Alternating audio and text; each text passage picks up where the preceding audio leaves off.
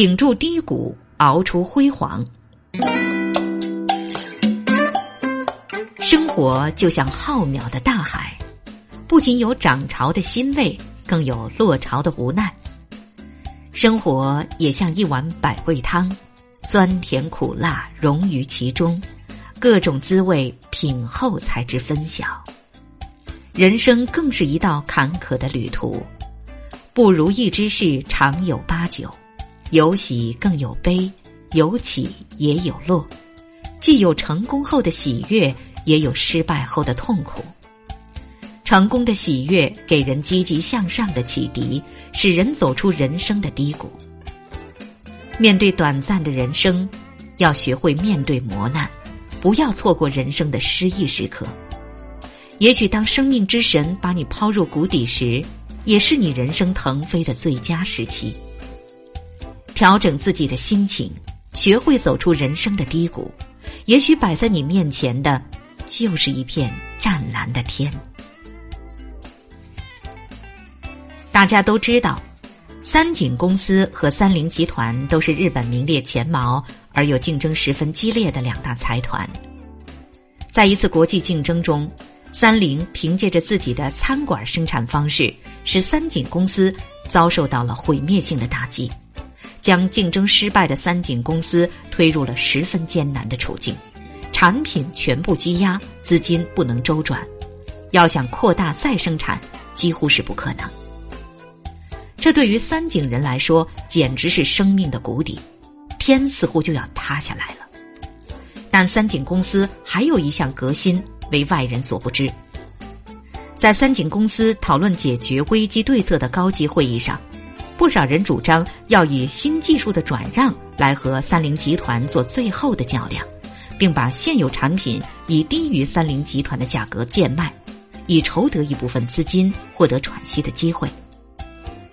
但是三井董事长易田寿没有采纳大家的这种意见，而是选择了坚持，选择了挺住，因为他相信，最终的辉煌最终是属于自己的。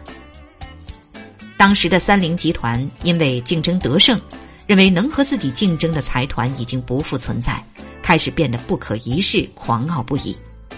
在这个时候，三井公司董事长易田寿宣布三井公司停业。大量裁减人员，只留下了原来的十分之一，同时还故意告知新闻界，三井公司将要改变经营方向，甚至还透露一些消息说，三菱集团将成为这个行业的龙头老大。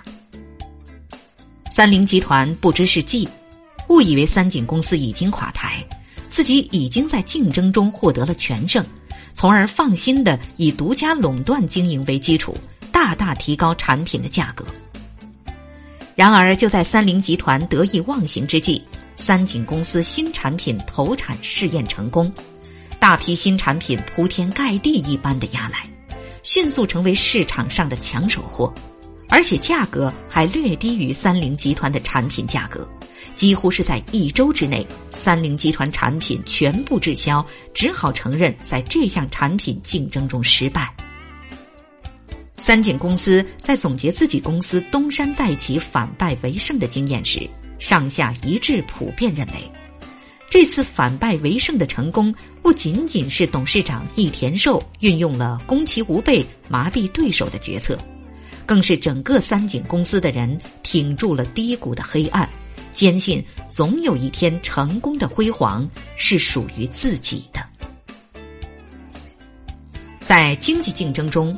能够像三井公司董事长易田寿那样挺住生命之低谷黑暗的人，并不是很多。但是这一点对于任何一个人来说都非常重要。那么，在生命低谷带来之时，我们该如何才能做到这一点呢？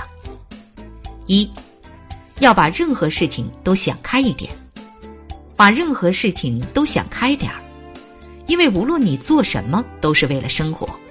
快乐是一天，不快乐也是一天，又何苦选择不快乐呢？事业已经进入了谷底，那么难道你还想把你的心情也一起丢入谷底吗？二，做出积极的改变。有句话说得好，改变就是最好的出路。在对付低潮情绪的良方中，改变是最为久经考验的一种了。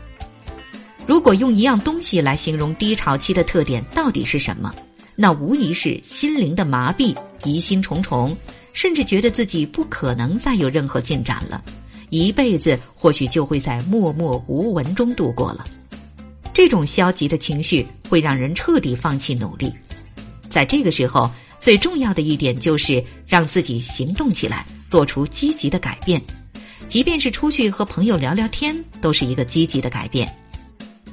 三，善待自己，尽量不要做出伤害自我的事情。